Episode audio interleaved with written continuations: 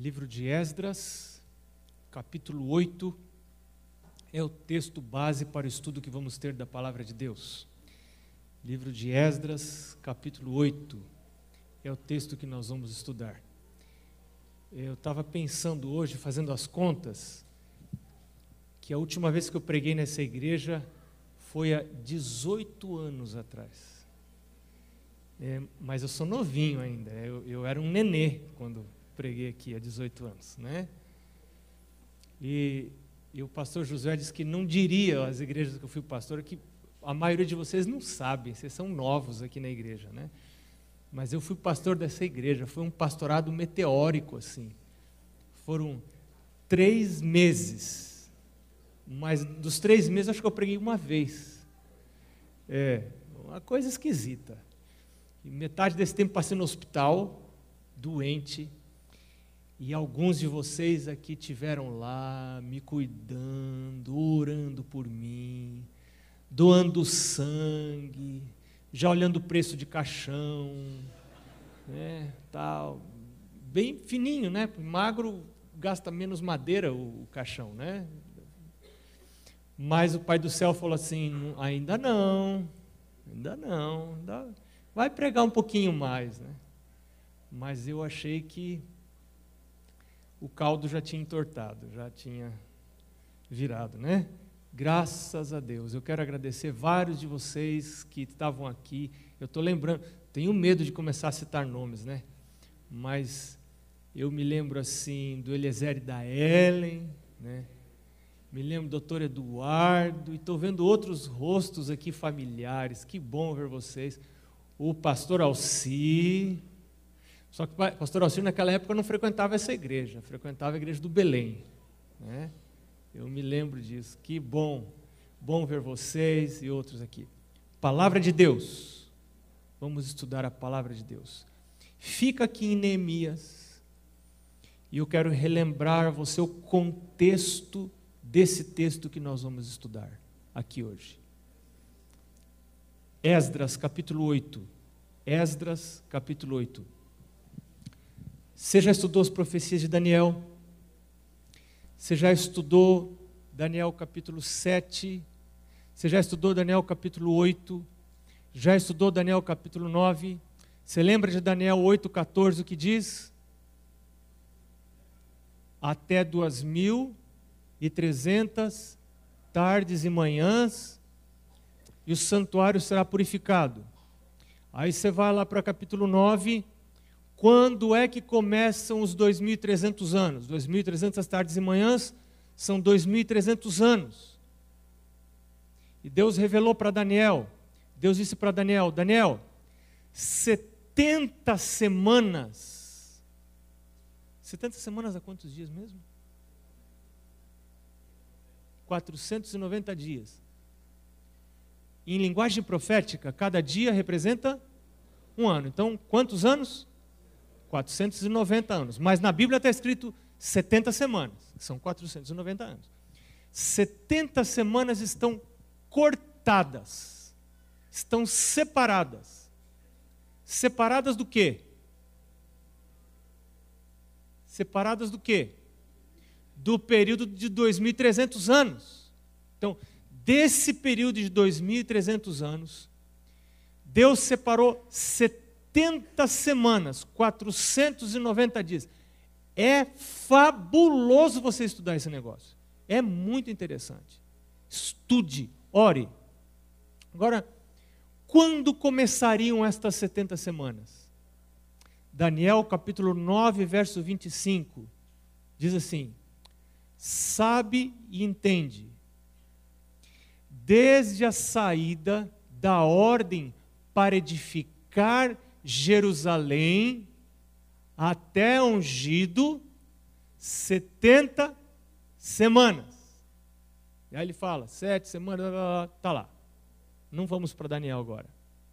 Ou seja, o que daria o pontapé inicial para 70 semanas e por extensão para os 2.300 dias seria a ordem para edificar, reedificar Jerusalém. Por que, que precisaria dar essa ordem? porque Jerusalém havia sido destruída, suas portas haviam sido queimadas, o templo havia sido derrubado, os muros derrubados, Jerusalém estava completamente destruída.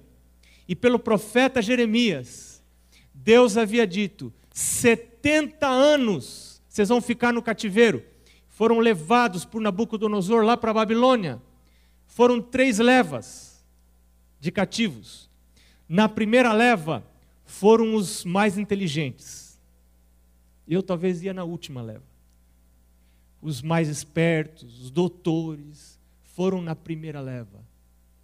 A fina flor da sociedade judaica foi levada para a Babilônia. Os comerciantes, gente de dinheiro, foram todos para a Babilônia. Depois da terceira leva, só ficaram em Jerusalém, só ficou a ralé. Só o povo que não valia nada, esses Nabucodonosor disse: pode ficar em Jerusalém. E a cidade ficou quebrada, eles não, não tinham como se levantar. E ficou assim 70 anos. E aquele povo que foi para Jerusalém, entre eles havia gente consagrada a Deus. E alguns começaram a ficar agitados lá em Babilônia. E Deus mandou, através de Jeremias e Ezequiel, mensagens para eles.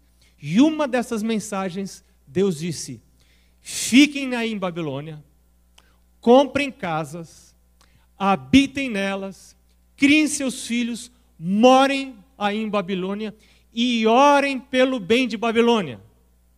Porque no bem de Babilônia vai estar o bem de vocês. Fiquem aí. E judeu não é bobo, você sabe disso, né? Você sabe que até hoje os judeus controlam as finanças do mundo. Os grandes bancos, os grandes conglomerados financeiros estão nas mãos dos judeus eles são muito espertos para lidar com ouro, com dinheiro, com coisas, com bens materiais. E eles foram para a Babilônia e ali em Babilônia prosperaram, viviam bem. Daniel estava lá em Babilônia. Daniel, por um grande período, foi uma pessoa muito influente. Muitos judeus subiram na vida por influência de Daniel estiveram muito perto da corte, perto dos governantes, tanto no, reino, no Império Babilônico, como depois, quando Ciro tomou Babilônia, no Império Medo-Persa. Eles estavam ali. Mas Deus havia dito: 70 anos e vocês vão voltar para Jerusalém. E Jerusalém vai ser reedificada.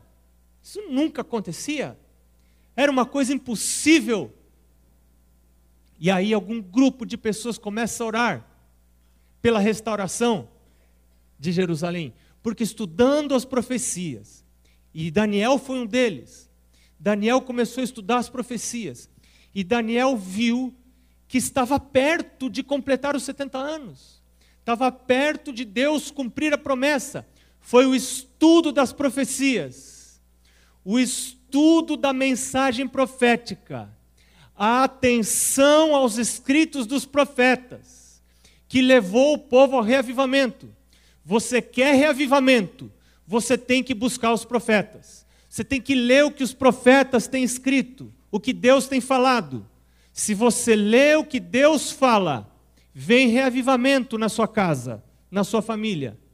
E eles então começaram a estudar e viram que estava perto da hora de voltar para Jerusalém. E oraram, e Daniel faz uma oração bonita no capítulo 9 de Daniel. Não foi só Daniel que orou, Esdras orou, Neemias orou.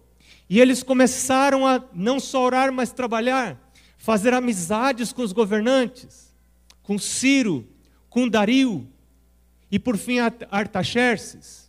Artaxerxes. Foram os três editos, os três decretos para reconstruir. Os dois primeiros decretos foram decretos para reconstruir o templo. Lá Daniel 9:25 diz que as 2300 anos começam com o decreto para reconstruir Jerusalém. Mas tiveram três decretos em três datas diferentes. Qual desses três você escolhe?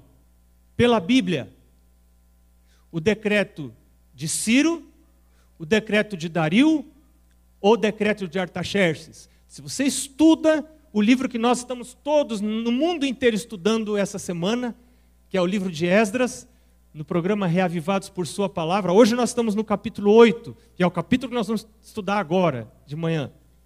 Você vai descobrir que os dois primeiros decretos, o decreto de Ciro e o decreto de Dario, falavam da construção do templo.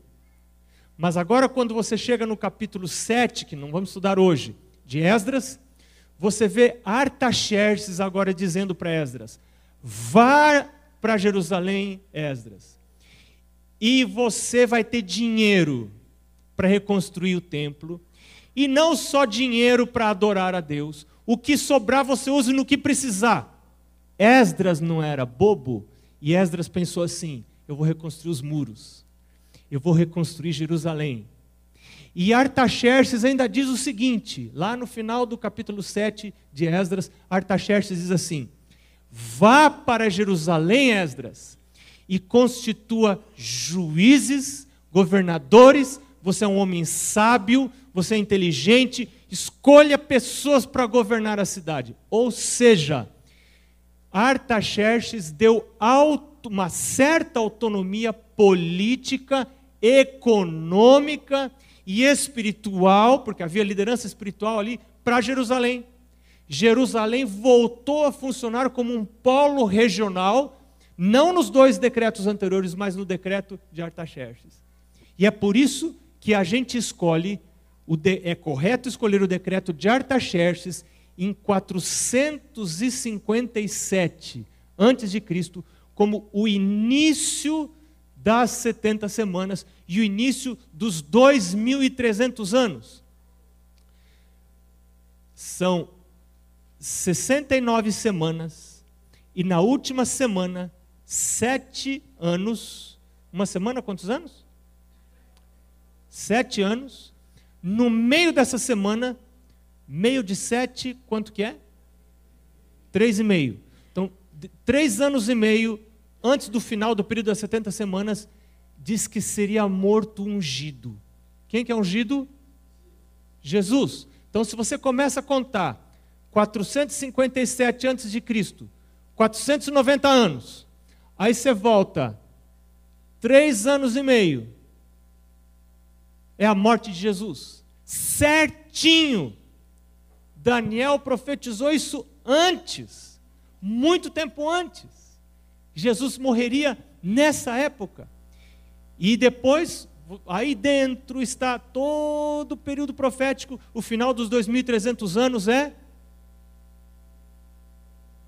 que ano?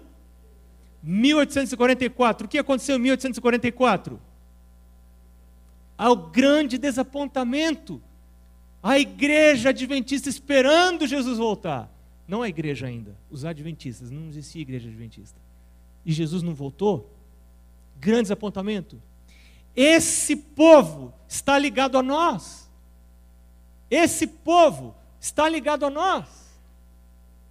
Eles estavam fazendo uma coisa que nós somos chamados a fazer hoje.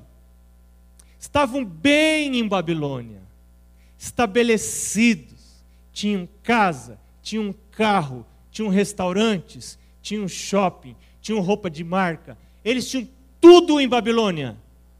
E Deus falou assim: Filhos, está na hora. Está na hora de quê, Senhor? Ir para Jerusalém. Senhor, Jerusalém não, a gente já fez a casa aqui, construímos nossa casa aqui. Jerusalém não tem restaurante, Jerusalém não tem shopping, Jerusalém não tem nada, Senhor Deus, não tem roupa de marca. Lá é horrível aquele lugar, lá só ficaram os caipiras. Nós não queremos ir para lá, Deus. Deus diz: vão para Jerusalém, saiam para Jerusalém, levem os filhos para Jerusalém, levem as esposas para Jerusalém, não fiquem em Babilônia. Babilônia será destruída vão para Jerusalém, mas não vão sozinhos. levem a família de vocês. E agora nós entramos em Esdras, capítulo 8. Olha, verso 1 diz assim: São estes, que coisa linda! Eu fiquei lendo, eu li isso aqui hoje de madrugada, perdi o sono e fiquei lendo isso aqui hoje. Eu gastei horas lendo isso aqui, meditando nisso aqui. São estes os cabeças de famílias. Onde estão os cabeças de família aqui? Onde estão os cabeças de família? Sua família tem cabeça? Você já viu que tem família que não tem cabeça? Ontem eu contei para os pastores que um dia eu fui numa casa e, e a pessoa falou assim para mim: Pastor, não senta aqui nessa cadeira, porque essa cadeira é a cadeira da cachorrinha. E eu estava já quase sentando, eu estava já com meia perna dobrada para sentar. E a cachorrinha. Hum, quem que era a cabeça dessa casa? Quem que manda onde a visita vai sentar? Não é, minha, não é meu cachorro que manda onde a visita vai sentar. Tá certo? Não é meu filho, não é minha filha que diz onde a visita vai sentar. Uma família tem que ter cabeça, tem que ter direção, e é adulto que dá as ordens dentro de uma casa. É adulto que diz para onde a casa vai. É adulto que diz que hora é que apaga a luz. É adulto que diz até que horas oficialmente fica a internet funcionando. A gente tem que ter um horário oficial. Ah, pastor, mas hoje todo mundo está dizendo. Não importa, você tem que ter um horário oficial. E horário oficial tem que funcionar para você também. Para o pai e para a mãe, não é só para filho, é para o pai e para a mãe. Mas é o pai e a mãe que diz que tipo de comida entra na geladeira em casa, não entra na geladeira em casa. É o pai e a mãe que diz que tipo de música entra em casa, que tipo de música não entra em casa. Que tipo de filme entra em casa, que tipo de filme não entra em casa. Pai e mãe que diz isto. Porque a cultura de Babilônia é muito forte. E a cultura de Babilônia quer nos ligar à Babilônia. E quer nos impedir de sair na jornada para Jerusalém.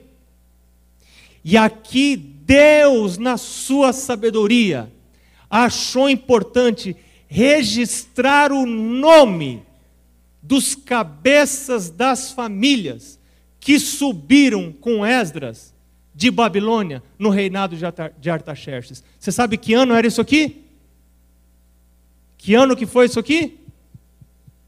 457 anos de, antes de Cristo.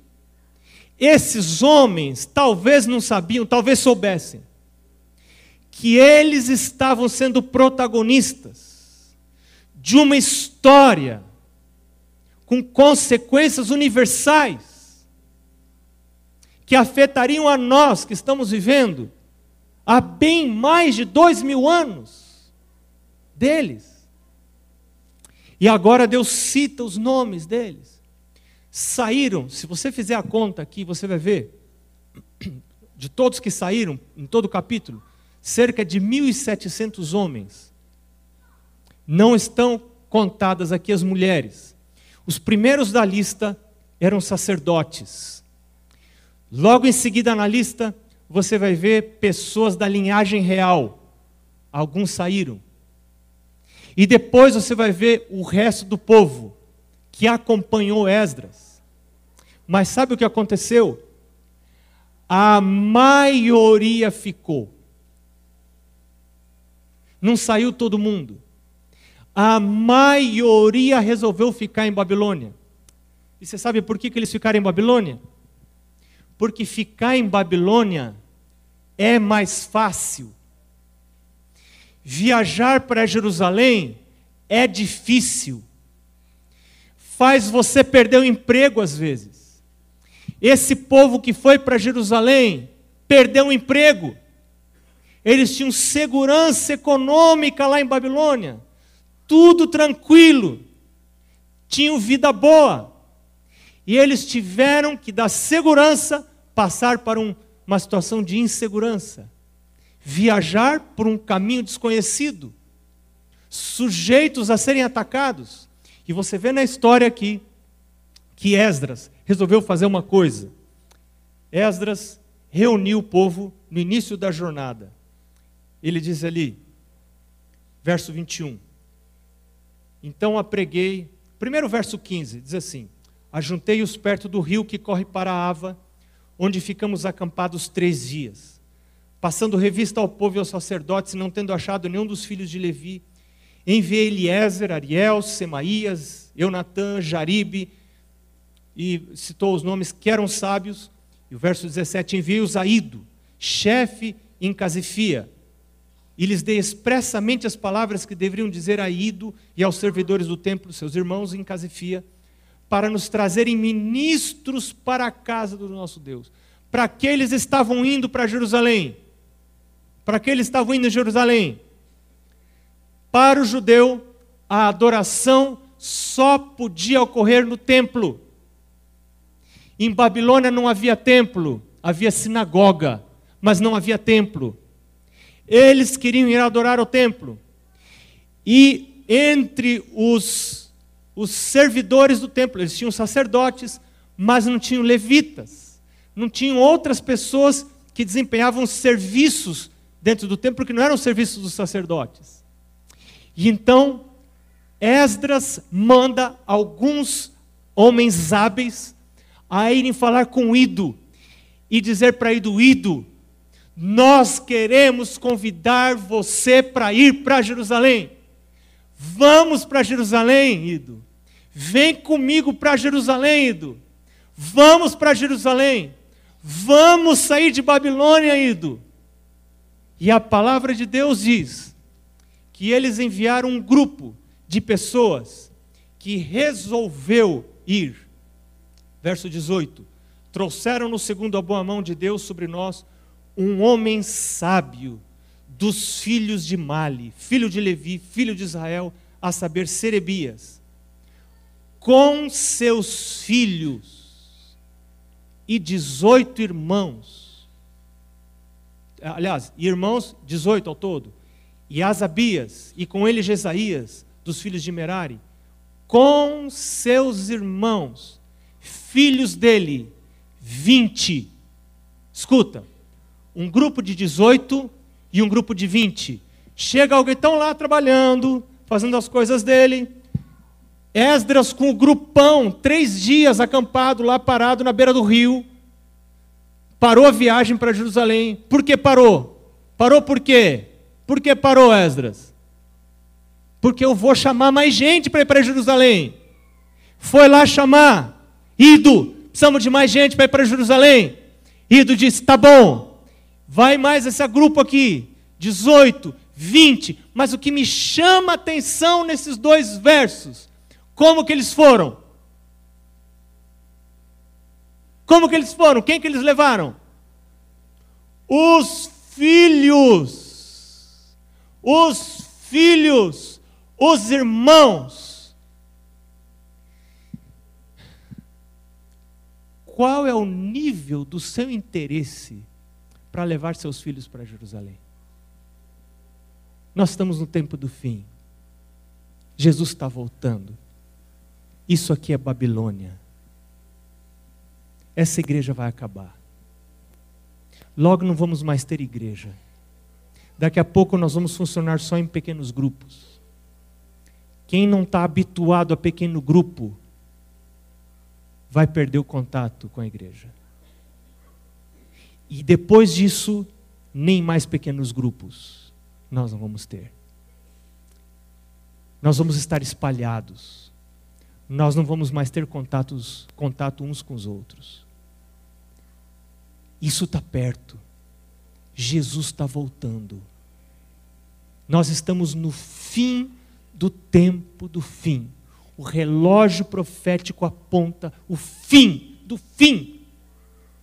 Nesse tempo, o relógio profético dizia: se completaram 70 anos, é hora de voltar de Babilônia para Jerusalém. Esses quiseram voltar.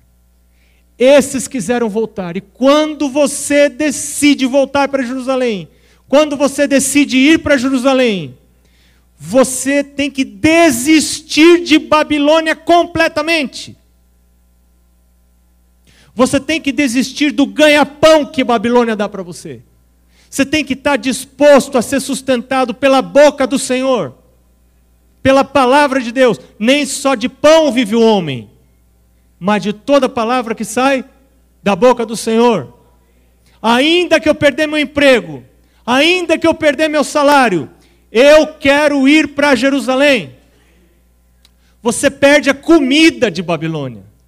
Você tem que desistir da comida de Babilônia. O povo de Babilônia come diferente do povo de Deus, do que o povo de Deus. A diferença na comida do povo de Deus para a comida do povo de Babilônia. E quando você sai de Babilônia, você perde a comida de Babilônia. E se você ama a Babilônia e você quer ficar na comida de Babilônia, nos prazeres de Babilônia, no entretenimento de Babilônia, você não vai para Jerusalém. Porque você não quer perder Babilônia. Você não quer perder os adornos que se usam lá em Babilônia. Você quer ficar lá em Babilônia. Se o seu coração está ligado à Babilônia, você não leva a sua família para Jerusalém. Você quer ficar em Babilônia? Uma família de hoje que quer ir para Jerusalém altera completamente o seu estilo de vida, altera todo o rumo dessa casa, altera todo o caminhar dessa casa, alteram as rotinas dessa casa. É alterada a hora de deitar, muda a hora de deitar, muda a hora de levantar. Uma família que está fazendo planos para ficar em Babilônia, deita para restaurar as energias para trabalhar, para ganhar dinheiro. E no outro dia acorda para ir trabalhar. Mas uma família que está indo para Jerusalém não dorme para restaurar forças para trabalhar. E nem acorda para ir trabalhar. Uma família que está indo para Jerusalém acorda para buscar a Deus. Acorda para servir a Deus acorda para buscar a Deus na primeira hora do dia em particular, acorda para reunir a sua família para o culto, seus filhos, e dizer: Filhos, nós estamos indo para Jerusalém. Mas o estilo de vida de Babilônia quer me afastar da comunhão com Deus, quer me afastar da ligação com Deus, quer dizer para mim: você não tem condição de fazer culto da família é impossível. Olha a hora que você dorme, olha a hora que você acorda.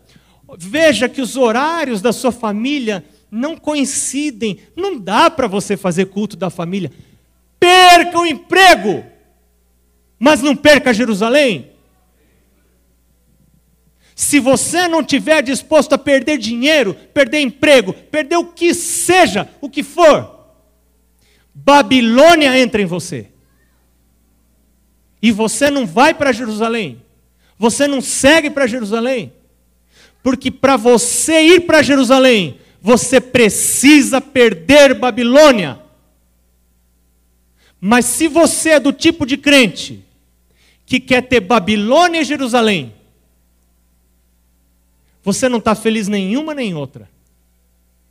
Tem crente que quer estar tá em Babilônia, mas tem olho em Jerusalém. Tem gente que já está em Jerusalém, mas namora com Babilônia. A palavra de Deus diz: não podeis servir a dois senhores. Você precisa escolher. Hoje escolhei a quem servais. Hoje eu preciso escolher. O que está faltando na minha casa para eu tomar a decisão de dizer como Josué: eu e a minha casa serviremos ao Senhor. Eu quero ir com a minha casa para Jerusalém. Eu quero sair de Babilônia. Eu quero que o coração dos meus filhos seja desligado de Babilônia. Mas primeiro o meu coração precisa estar desligado de Babilônia. Meus filhos precisam ver isso em mim. Eu quero contar um negócio para vocês. que eu vou contar para os pastores hoje à tarde. Eu sou filho de pastor. É, a minha mãe é a quarta geração de adventistas.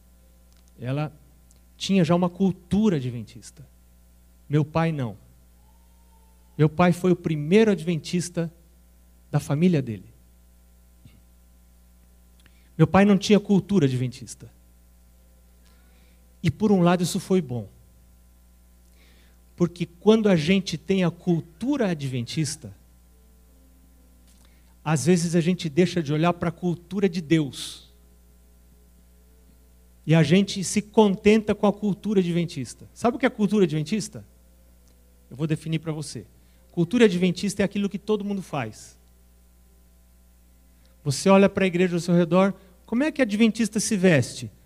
É como eu vejo o povo se vestindo. Isso é cultura adventista. Como é que adventista se enfeita?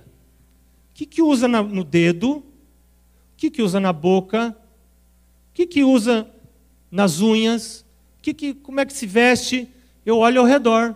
Mas aí eu tiro a média e eu adoto aquilo que a média está fazendo. Sabe como é que você chama isso? Cultura adventista. Essa cultura ela vai mudando, sabia? Ela vai mudando, ela vai mudando porque a sociedade vai mudando e a cultura adventista ela vai se adaptando com a sociedade onde ela está inserida. Aí você vai, a cultura adventista lá da África é uma, a cultura adventista da Europa é outra, a cultura adventista aqui da América do Sul é, é, é uma, a americana é outra, são diferentes culturas adventistas. E é um perigo isso. Porque se eu me contento com a cultura adventista, eu deixo de olhar para a cultura de Jerusalém? Eu não tenho que olhar para o meu irmão, para a minha irmã. Eu preciso olhar para o assim diz o Senhor.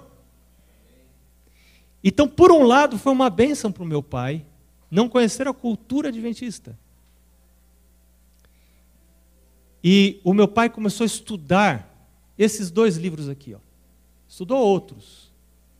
Talvez vocês não vão conseguir ler. Mas esse aqui é o Lar Adventista. Esse livro estava todo sublinhado. Lá na casa do meu pai, quando eu era pequeno, é, era uma edição de capa verde. Alguns se lembram dessa edição de capa verde. Toda rabiscada, toda sublinhada porque meu pai queria conhecer a cultura do céu. Eu vou dizer um negócio para vocês que a gente não fala assim, mas eu tenho que falar porque Jesus está voltando, e então eu tenho que falar logo para vocês. Eu creio que isso aqui é inspirado por Deus. Eu creio que essa pessoa recebeu revelações de Deus, através de sonhos e visões. Eu creio nisso e não tenho vergonha de falar para você olhando no seu rosto porque isso aqui sustentou minha casa. Esse livro não só manteve a casa do meu pai, mas evitou que o meu casamento acabasse. Meu casamento era para ter terminado. Esse livro evitou que o meu casamento terminasse. Meu pai também estudou esse livro aqui.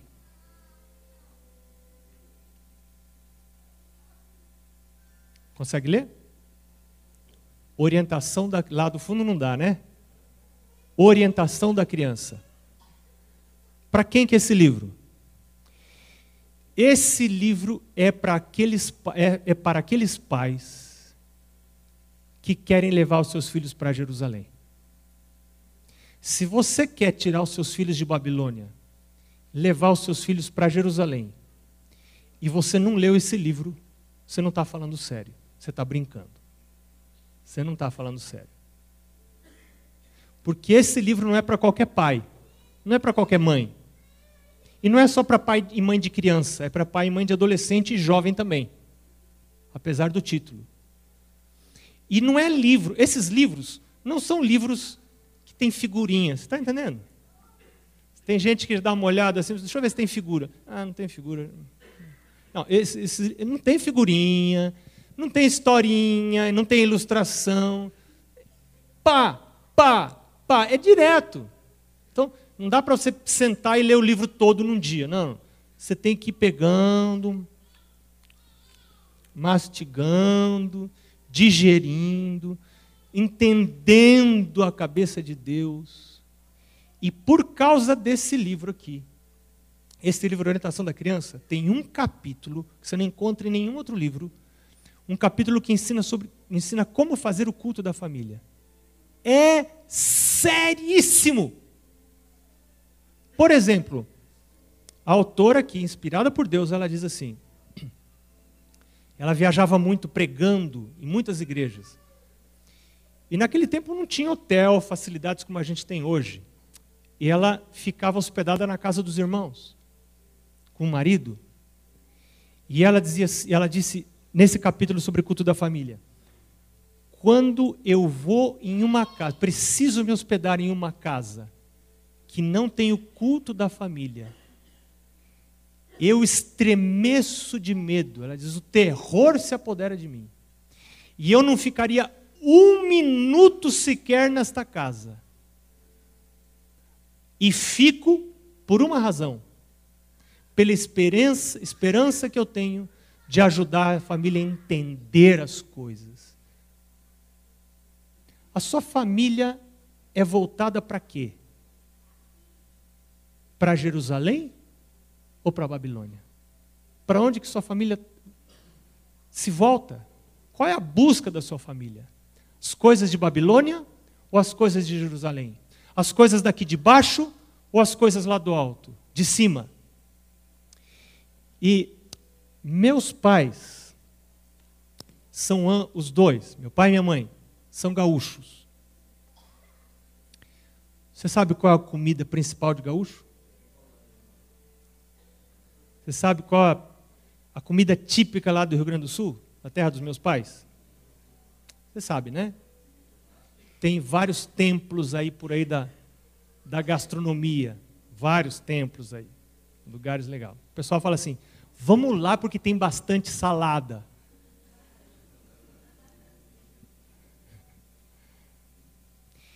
E olha, o meu pai um dia trouxe para casa um livro e começou a ler em casa. Sabe como é que se chama esse livro? Conselhos sobre regime alimentar. E começou a ler nos cultos da noite lá de casa. Um parágrafo por dia. Tem gente que não quer ler esse livro, não. E você sabe o que impressionou nossa vida? Nós, filhos ver a luta do meu pai e da minha mãe para moldar o gosto deles ao gosto de Jerusalém. Não é fácil. Nós acompanhamos a luta do meu pai e da minha mãe. Conforme a gente ia lendo aquele livro, meu pai leva para minha mãe, dizia: bem, como é que a gente vai fazer? O que, que nós vamos fazer? Vamos orar. Vamos pedir ajuda de Deus. E minha mãe foi fazer curso de culinária. E vinha para casa com receitas novas. E começou a mudar a, comida da família toda. A alterar os filhos. E eu quero dizer para você que hoje eu tenho certeza que estou vivo. Eu tenho uma saúde muito débil, por natureza. Hoje estou vivo, vivo na rua, viajando. Saio daqui, vou para o Peru comer comida totalmente diferente, passar dez dias lá. Às vezes não como, às vezes não dá tempo de comer. E o Senhor tem me sustentado, porque eu recebi um legado dos meus pais. Porque meus pais, pela sua atitude, testificaram que estavam querendo ir para Jerusalém. Quando você quer ir para Jerusalém, muda o estilo de vida da sua casa. Muda a comida, muda o horário de deitar. Filho, a gente precisa deitar cedo. Sabe por que precisa deitar cedo? Porque amanhã eu tenho que levantar para ter comunhão com Deus. Muda o horário de deitar. Eu tenho que ter horário para o culto da família. Eu tenho que fazer o culto da família. Ah, pastor, mas vai sobrar menos tempo. Ótimo que sobre menos tempo. Você vai ter menos tempo para as coisas de Babilônia. Porque o seu foco é buscar as coisas de Jerusalém. Eu não sei, pode ser que hoje aqui estejam pais e mães cansados de viver em Babilônia. Não compensa viver em Babilônia. Pais e mães que já estão exaustos do estilo de vida de Babilônia. E estão querendo pegar nas mãos uns dos outros. Marido na mão da esposa. Pais nas mãos dos filhos. E dizer para os filhos: Vamos a Jerusalém. Ó, oh, por que você não vem comigo? Vamos para Jerusalém, meu filho. Vamos sair daqui. Vamos sair desse lugar. Jesus está voltando. Vem, pois, tu também comigo. Ó oh, meu bom amigo, vamos a Jerusalém. Nós vamos cantar o hino final que fala sobre isso. E eu quero orar depois do hino com você. E eu quero que você cante o hino já de mão dada. Dê as mãos para a sua família que está aqui. E se a sua família não está aqui, a minha não está aqui. É, dê as mãos virtualmente pela oração.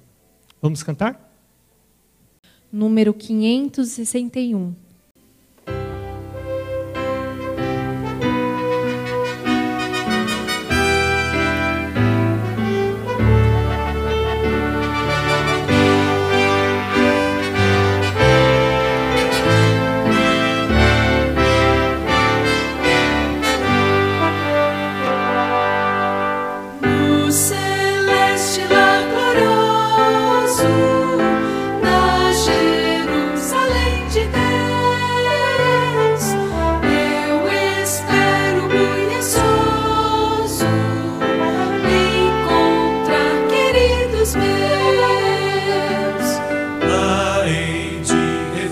Amen.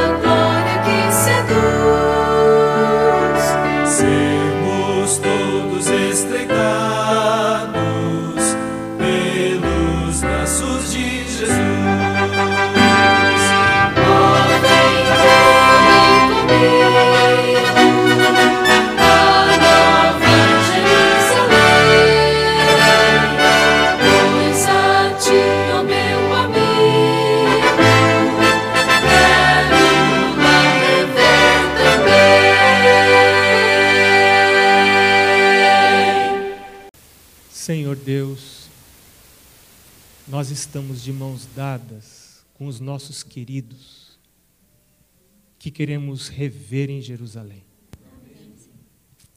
Alguns deles não estão mais conosco, mas pela fé, nós queremos encontrá-los lá. Alguns pais não têm mais os filhos morando consigo. Alguns pais têm os filhos longe de casa e longe de Deus também. Mas pela fé, estão alcançando as mãos desses filhos agora e colocando-os diante do teu altar e pedindo ao Senhor, Pai, ajuda-me a convidar esses filhos. Eu quero ir com eles para Jerusalém. Me ajuda, meu Deus. Eu agora oro pelas minhas duas filhas, pela Lana, pela Luana. Oro pela minha esposa, Mariluz. Cada pai aqui vai orar agora pelos seus filhos.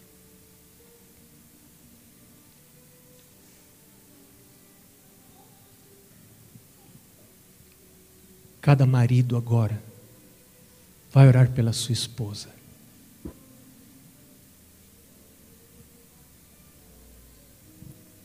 Cada esposa vai apresentar o seu marido ao Senhor.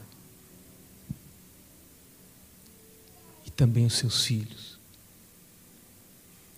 Que essas orações sejam como as orações de Jó, que todos os dias orava pelos filhos. Pai, existem pessoas aqui que querem pedir um milagre na sua casa, precisam de milagre. Precisam de ajuda até para começar opera milagres. O Senhor é o Deus de milagres. O Senhor fez milagres para criar o universo. E o Senhor continua fazendo milagres para sustentar o universo. Então, cria coisas que não existem na nossa casa e sustenta as coisas que já existem. Entregamos nossa casa ao Senhor. Mas ainda não vamos parar de falar com o Senhor, porque precisamos pedir ajuda para fazer o culto da família, Deus. Teu inimigo não quer que a gente faça de manhã e à noite cinco minutos. Nos ajuda, Deus. Queremos que nossa casa seja uma igreja, um templo, uma vereda de caminhada para Jerusalém. Amém. Nós pedimos isto e agradecemos em nome de Jesus. Amém, Senhor.